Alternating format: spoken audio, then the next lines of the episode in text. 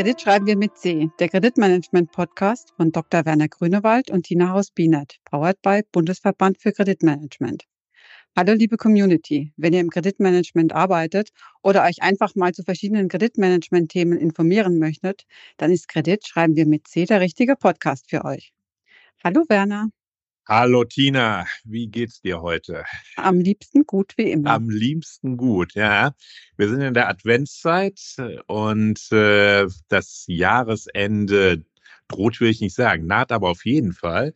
Äh, und wir haben heute einen Gast, der uns äh, ja eine Institution in der Branche, wen können wir heute begrüßen? Also heute haben wir wirklich einen sehr hohen Gast. Wir haben das BVCM-Vorstandsmitglied für IT und Daten und gleichzeitig CEO beim Verband der Vereine für äh, Kreditreform, Bernd Bütow, bei uns zu Gast. Hallo Bernd, grüß dich. Ja, hallo Tina, hallo Werner. Ja, schön, dass wir dich heute im Podcast begrüßen dürfen. Und äh, wir haben uns überlegt im Vorhinein, dass wir gerne mit dir zwei Themenbereiche besprechen wollen, auch deine Meinung hören wollen. Der zweite wird sich äh, mit dem gerade gefällten EuGH-Urteil im Bereich des automatisierten Scorings auseinandersetzen. Also sind natürlich sehr gespannt, äh, wie du das Ganze interpretierst und insbesondere, was das, was das für Auswirkungen hat. Und der erste Teil soll sich so ein bisschen darauf beziehen. Ich sage ja eben, das Jahresende naht. Äh, wie hast du das Jahr gesehen aus äh, Risiko und aus äh, vielleicht auch Kreditreformsicht und auf was müssen wir uns im nächsten Jahr einstellen? Ja, wie sieht's denn aus, Bernd, dieses Jahr? Ist äh, Kreditreform zufrieden oder können die Unternehmen zufrieden sein? Ja, leider nein. Das ist schon eine schwierigere Situation, die wir in 2023 beobachten im Vergleich zu 2022. Und wenn wir da einfach schon mal die makroökonomischen äh, Kennzahlen nehmen, wir wissen dass ähm, das, der BPI, der ist um 0,4 Prozent mhm. voraussichtlich in diesem Jahr gesunken. Auch ein ganz dramatisches Thema, ähm, deutlicher Rückgang der Konsumlaune. Äh, da sind wir auf minus 0,5 äh, ja. runtergesunken. Und das zusammen ergibt natürlich ein äh, Bild, das die ähm, deutschen Unternehmen schon ein bisschen belastet hat in diesem Jahr. Ja, ich glaube, das sehen wir alle. Tina, ähm, BayWa ist ja auch äh, sehr, sehr großes Unternehmen. Wie war das bei euch? War das auch 23 äh, von der Risikoseite schwieriger, vom Wachstum schwieriger? Äh, vom Wachstum sicher schwieriger. Das, das ähm, stellt man fest, nachdem wir letztes Jahr ein sehr gutes Jahr haben, äh, hatten, ähm, hat man dieses Jahr einfach gemerkt, auch die Konsumlaune der Verbraucher ist ein bisschen zurückgegangen. Äh, grundsätzlich sind wir aber sehr zufrieden, weil wir uns ja wirklich in diesen, diesen Kerngeschäften oder in diesen Grundbedürfnissen, mit denen beschäftigen wir uns eben. Also mit, mit Ernährung, Wärme und ein Dach über dem Kopf. Mhm. Sind wir grundsätzlich äh, ganz zufrieden. Wenn man jetzt mal auf die, äh, auf die Bonität und, und auf das Zahlungsverhalten der Kunden ähm, so ein bisschen guckt, das Zahlungsverhalten war jetzt 2023 doch noch sehr stabil. Natürlich der ein oder andere Ausrutscher mal mit dabei, aber insgesamt noch stabil. Aber wir glauben, dass sich gerade 24 jetzt noch mal deutlich verschärfen wird, die Situation. Mhm. Bernd, gibt es bestimmte Branchen, die dir Sorgen machen?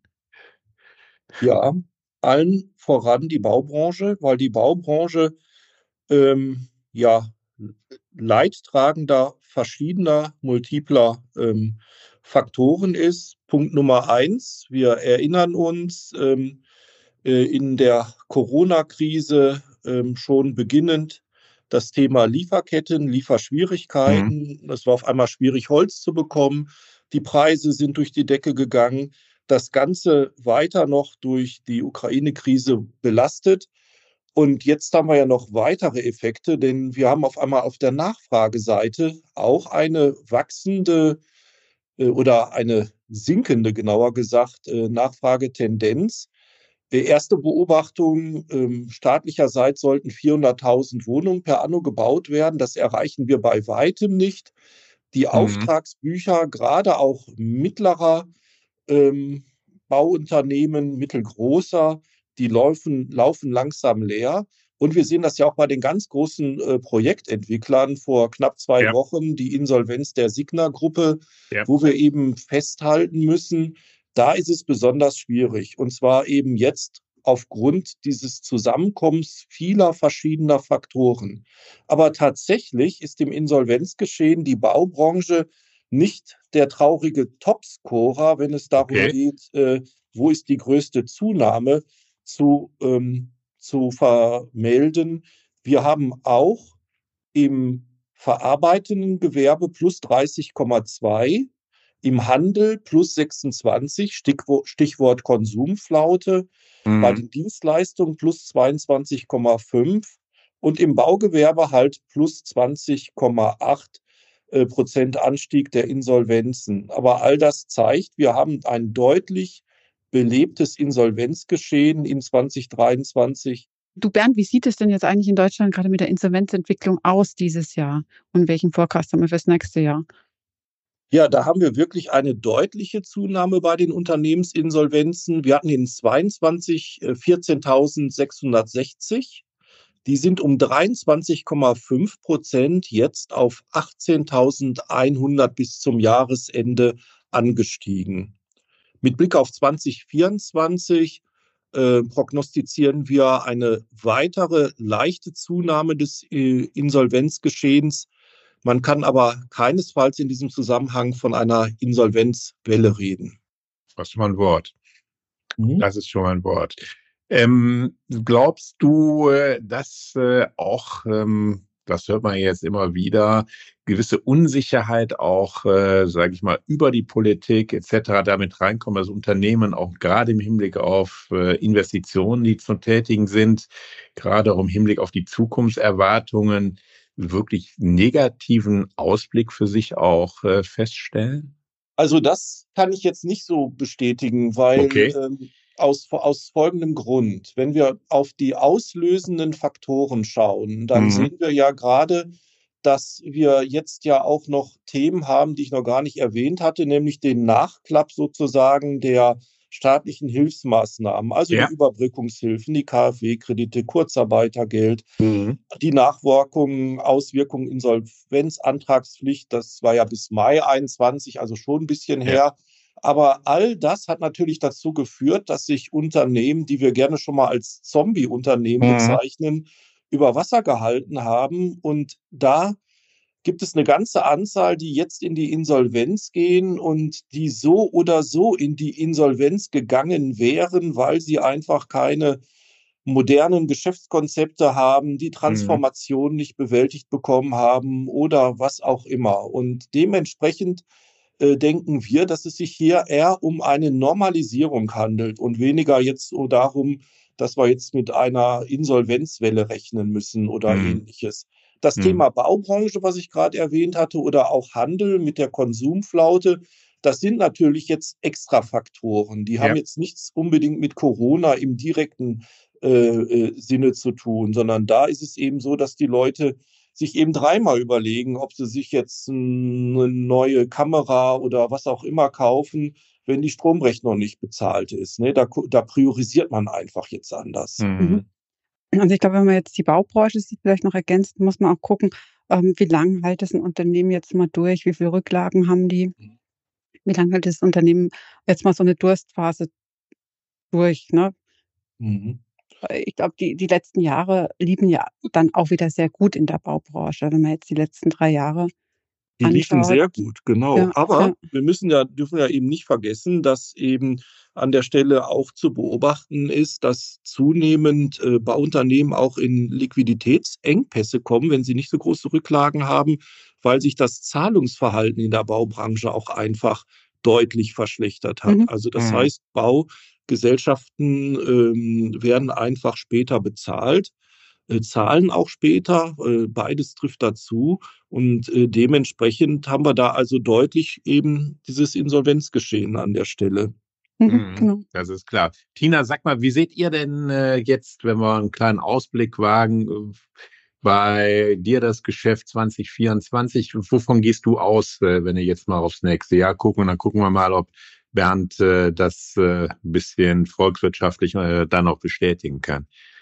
Ja, gerade wenn ich mir das jetzt so angucke, ähm, die die Risiken unterschiedlichen Branchen, die wir haben also, es wird noch ein bisschen weitergehen. Die die Insolvenzzahlen werden noch weiter ansteigen. Wir gehen jetzt aber nicht davon aus, dass dass wir 'ne 'ne große Insolvenzwelle, äh, kriegen werden sondern dass wir das alles wieder wegmanagen müssen. Also, wir müssen es eben mit 'nem vernünftigen Credit-Management, ähm, ordentlich bearbeiten und dann kommen wir da, glaube ich, ganz gut durch. Wir müssen uns angucken, wer ist unser Kunde, ähm, und mit welchem äh, wer ist der Auftraggeber uns unseres Kunden, Mhm. ne? Also, da müssen wir, äh, mehrdimensional einfach mal drauf gucken auf den Kunden.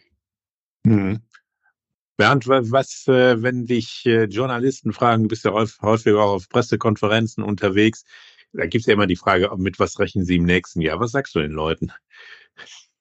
Also, 'ne konkrete Zahl zu nennen, ist schwierig. Wir werden Mhm. aber im nächsten Jahr weiter eine weitere Zunahme, äh, an Insolvenzen sehen, aber eben moderat. Also, ich gehe Ja. von einer moderaten Steigerung aus und wir werden keinesfalls eine Insolvenzflut haben und aus meiner Sicht wird das auch volkswirtschaftlich, äh, insgesamt gesehen, äh, keinen bedenklichen Umfang einnehmen. Wir müssen das auch 'n bisschen noch mal, äh, historisch einordnen. Mhm. Ähm, 2009 zur Zeit der Ja. Finanzkrise, da hatten wir knapp 33.000 Unternehmensinsolvenzen. Da sind wir ja doch noch Dimensionen von entfernt und werden auch in 2024 deutlich davon entfernt bleiben.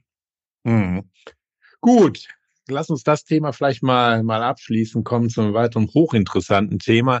Äh, Tina, was ist denn da eigentlich jetzt passiert? Was äh, mit was hat sich der EuGH so beschäftigt grade oder was zu was hat er 'n Urteil gefällt, muss man, glaube ich, klarerweise sagen. Ja, also, das das 1. Urteil, äh, ist praktisch, dass die das Scoring der Auskunfteien nicht maßgeblich für die Kreditentscheidung, äh, verwendet werden darf. Also, dass die dass der dass die Maschine nicht mehr über diese Kreditentscheidung für den Kunden entscheiden darf oder für den Kreditnehmer, Mhm. sage ich jetzt mal, ne? Also, voll so wie ich das verstanden habe, nicht vollautomatisiert Richtig. darf Ich das denke Scoring verwendet werden. Also, ich glaube, Mhm. das ist das ist das Entscheidende, Bernd. Ich glaube, ist richtig, gell? Ähm, Mhm. dieses Scoring darf nicht vollautomatisiert verwendet werden. Also, Ja. wenn ich jetzt 'n vollautomatisierten Prozess habe, dass dass, äh, der Kunde sich, äh, anmeldet, dann automatisch 'n 'n 'ne 'ne Auskunft gezogen wird, man erhält den Score und man entscheidet dann vollautomatisiert, ohne dass da noch mal irgend 'ne Person drauf guckt oder irgend 'nen irgend 'nen Taster drückt oder irgendwas bestätigt. Das kann man so nicht mehr verwenden. Ja. Das ist so 'n bisschen genau, das das ist leider sehr komplex. Also, ich habe mir das Urteil und auch die Urteilsbegründung, äh, durchgelesen, bin natürlich kein Jurist, aber habe natürlich auch mit unseren Juristen über das Thema gesprochen.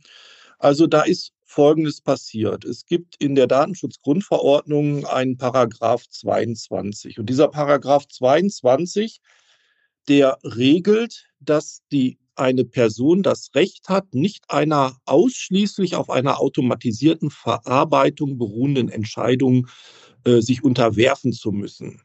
Und zwar dann, wenn diese Entscheidung gegenüber gegenüber dieser Person eine rechtliche Wirkung entfaltet oder sie in ähnlicher Weise erheblich beeinträchtigt wird. Und das sind also ganz, ganz viele Faktoren, die da schon mal gelten. Und jetzt kommt schon mal der eine ganz interessante Punkt.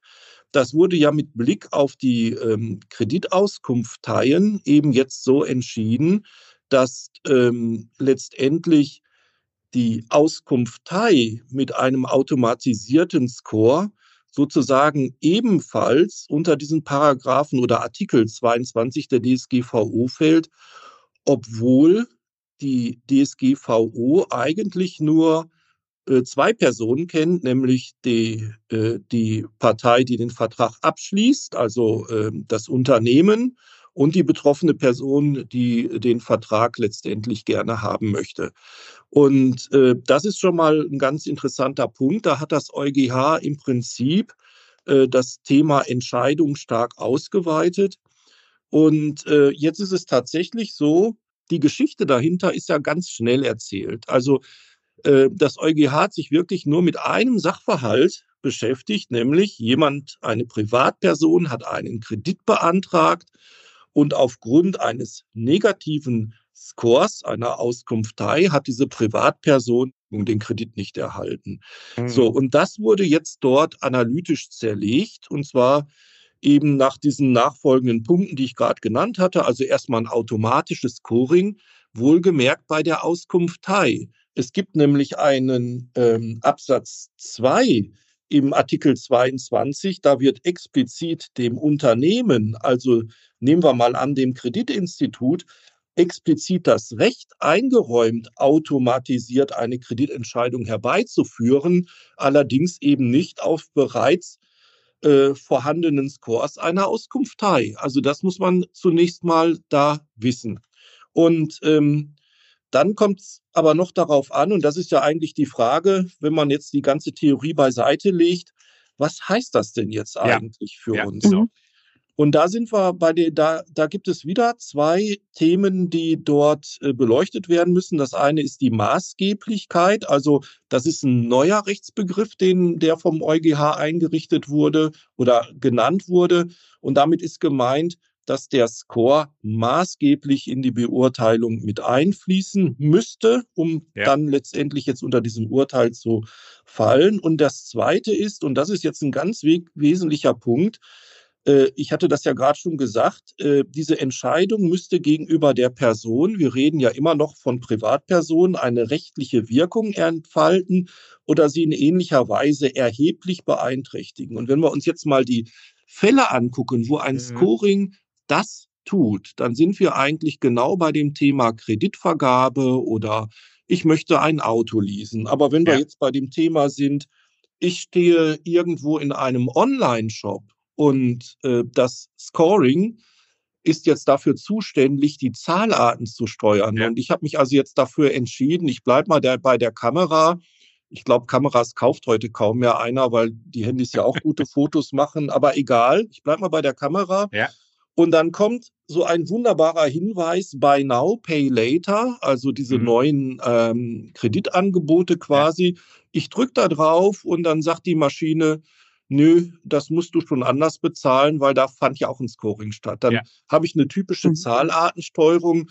Und unserer Auffassung nach ist das keine erhebliche Beeinträchtigung, denn so ich liquide bin, kann ich auch einfach jetzt per äh, anderer Zahlweise mich in Besitz dieser Kamera bringen, ja, und das ist keine erhebliche Beeinträchtigung.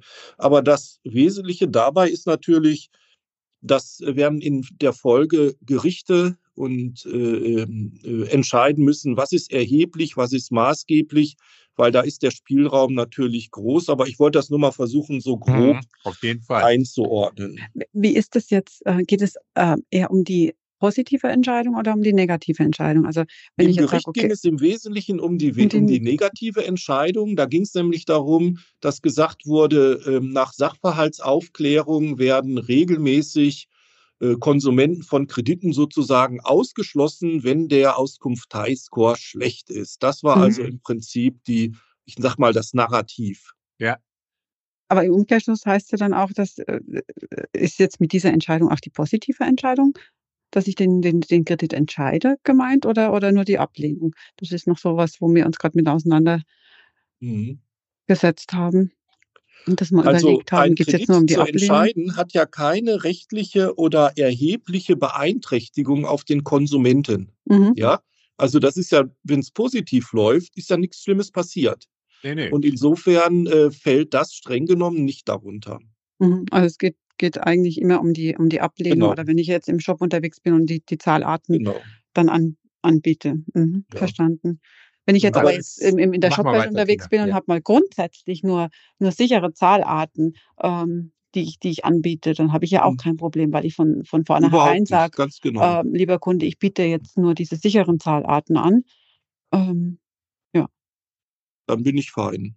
Mhm. Ähm, und wir müssen natürlich nochmal unterscheiden, das ja. ist ja streng genommen ein, eine, dieses Urteil, das hat sich jetzt auf Konsumenten, auf natürliche ja. Personen bezogen. Mhm. Im B2B äh, sind wir natürlich in einem ganz anderen Spielfeld unterwegs und da gelten ja auch, äh, gilt streng genommen die DSGVO ja nicht. Es sei denn, wir sind jetzt wirklich bei vielleicht einschränken, bei, genau, bei einzelnen äh, und bei einzelnen Personen, die so einen kleinen Gewerbebetrieb haben, ja.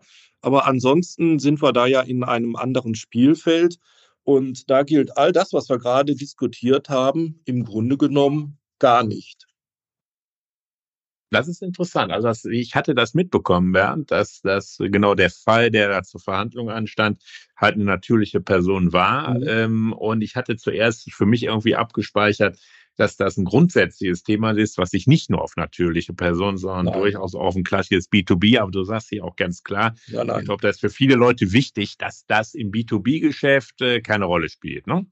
Der zentrale Artikel ist ja, ja aus, dem, äh, genau. aus dem DSGVO, mhm. auf der Europäischen Datenschutzverordnung, die sich natürlich explizit auf Privatpersonen bezieht. Ne? Was würdest du denn, äh, Bernd, was würdest du Unternehmen raten? Es gibt ja viele, die auch ähm, durchaus beim äh, über den BVCM oder hier auch äh, dieses klassische B2C-Geschäft auch machen und auch entsprechende Bonitäten vergeben in mhm. ihren äh, Kundenbeziehungen. Mhm. Würdest du jedem raten, grundsätzlich den Prozess äh, so zu gestalten, dass er sowohl bei positiven als auch bei negativen äh, Entscheidungen hier nicht nur ein klassisches äh, Rating heranzieht, sondern sich damit auch äh, andere ja, Einstufungskriterien dort nutzt. Denn beim BVCM auf der Jahrestagung, da gab es ja einen Workshop dazu und ich kann mich erinnern, dass äh, einer der Diskutanten auch sagt, okay Leute, wir müssen hier auch oder Sie müssen, ihr müssen alle sicherstellen, dass es halt nicht nur alleine dieses äh, Scoring gibt, sondern äh, macht mal bitte auch noch mehr Möglichkeiten, wie ihr eure Kunden ratet. Das ist auf jeden Fall die richtige Maßnahme. Es gibt im Prinzip zwei Maßnahmen. Mhm. Die eine Maßnahme geht immer, ich hole mir explizit die Genehmigung des äh, Kundens ein, dass ich das äh, tun darf. Ja, dann äh, mhm. äh, ich, kann ich das natürlich wieder machen. Äh, wenn ich das nicht möchte oder wenn das auch nicht praktikabel ist, dann ist genau dieser Weg äh, richtig, aber er entspricht ja auch der Lebenswirklichkeit. Ja. Also wenn ich an unsere Kunden denke, mhm. die nutzen ja den ähm, erstens beliefern wir äh, nie unsere Kunden nur mit äh, einem einzigen Score, sondern immer ja. mit einem ganzen Strauß an Informationen. Und in der Regel verarbeiten unsere Kunden diese Informationen mit ihren eigenen Informationen. Wie hat er bei mir gezahlt? Äh, mhm. äh, was gibt es da für eine Historie in einer eigenen Scorekarte nochmal und treffen dann eine Entscheidung. Ja, und mhm. äh, das ist dann, da kann man sicherlich dann nicht mehr davon sprechen, dass äh, einzig auf der Grundlage eines äh, Scores einer Auskunft da jetzt eine Entscheidung getroffen wurde.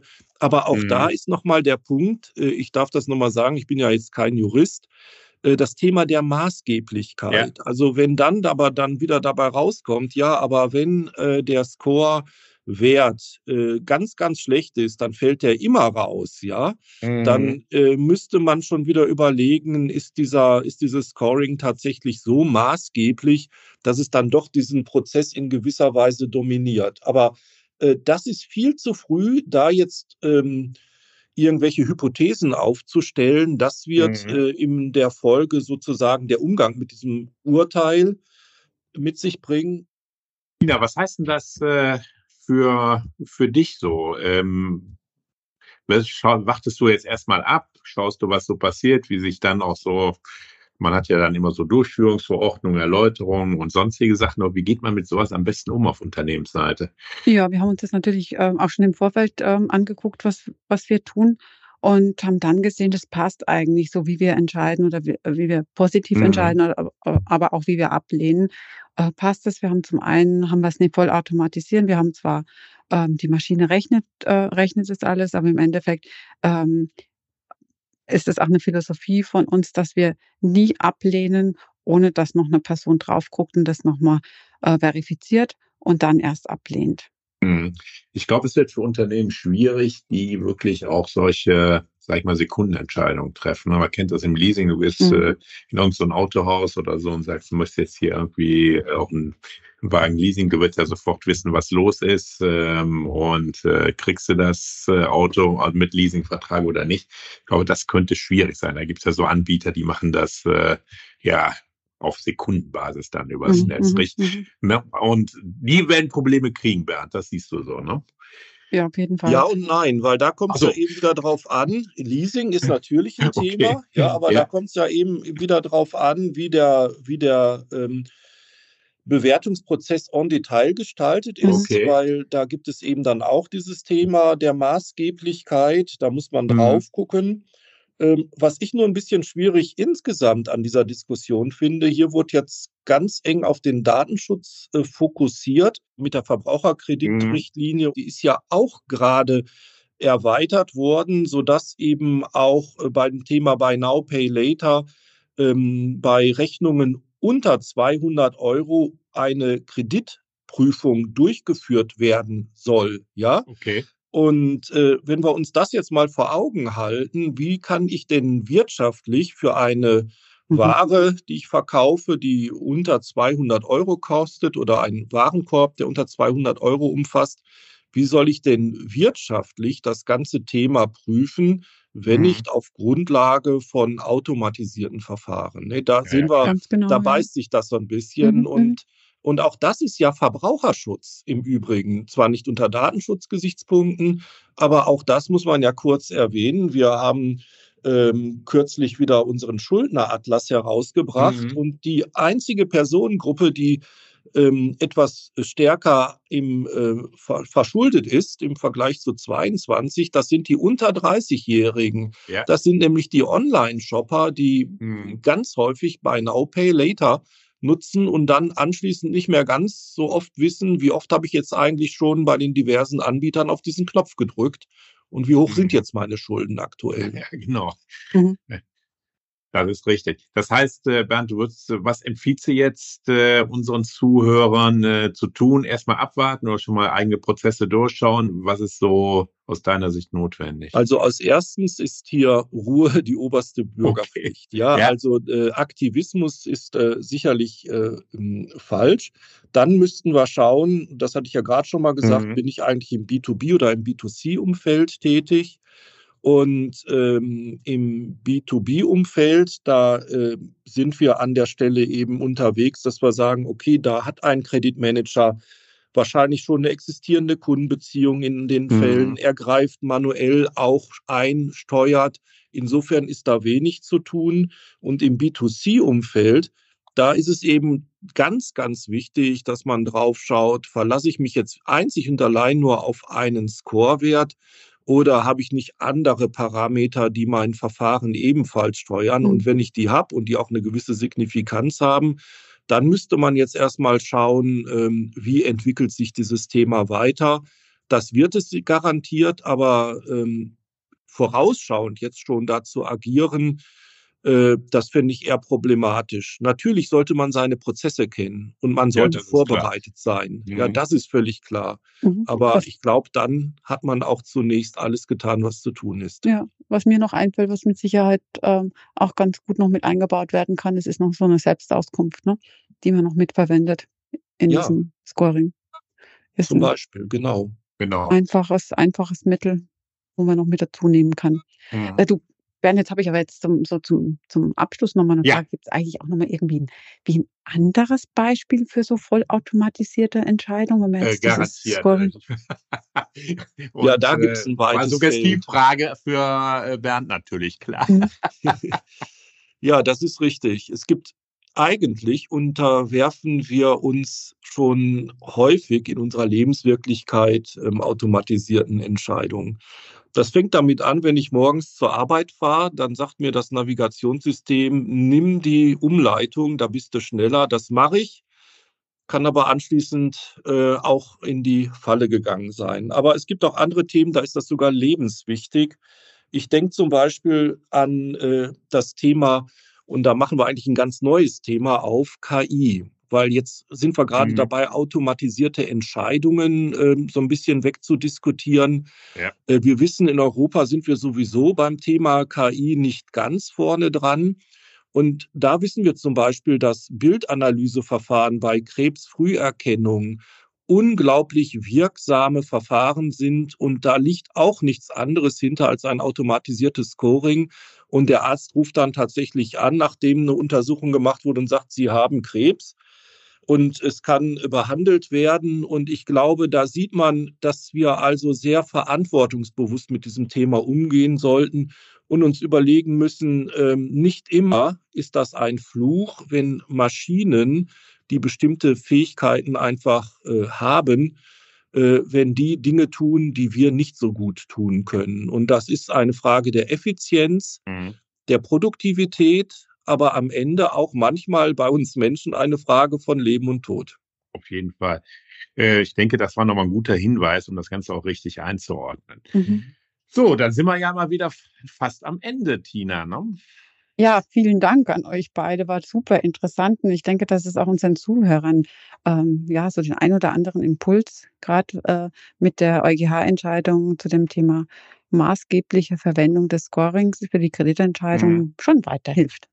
Ja, auf jeden Fall. Ja, Bernd, vielen Dank, äh, dass du uns ein paar Insights gegeben hast. Äh, sehr, sehr gerne. Das Ganze das auch ein bisschen einsortiert hast. Äh, ja.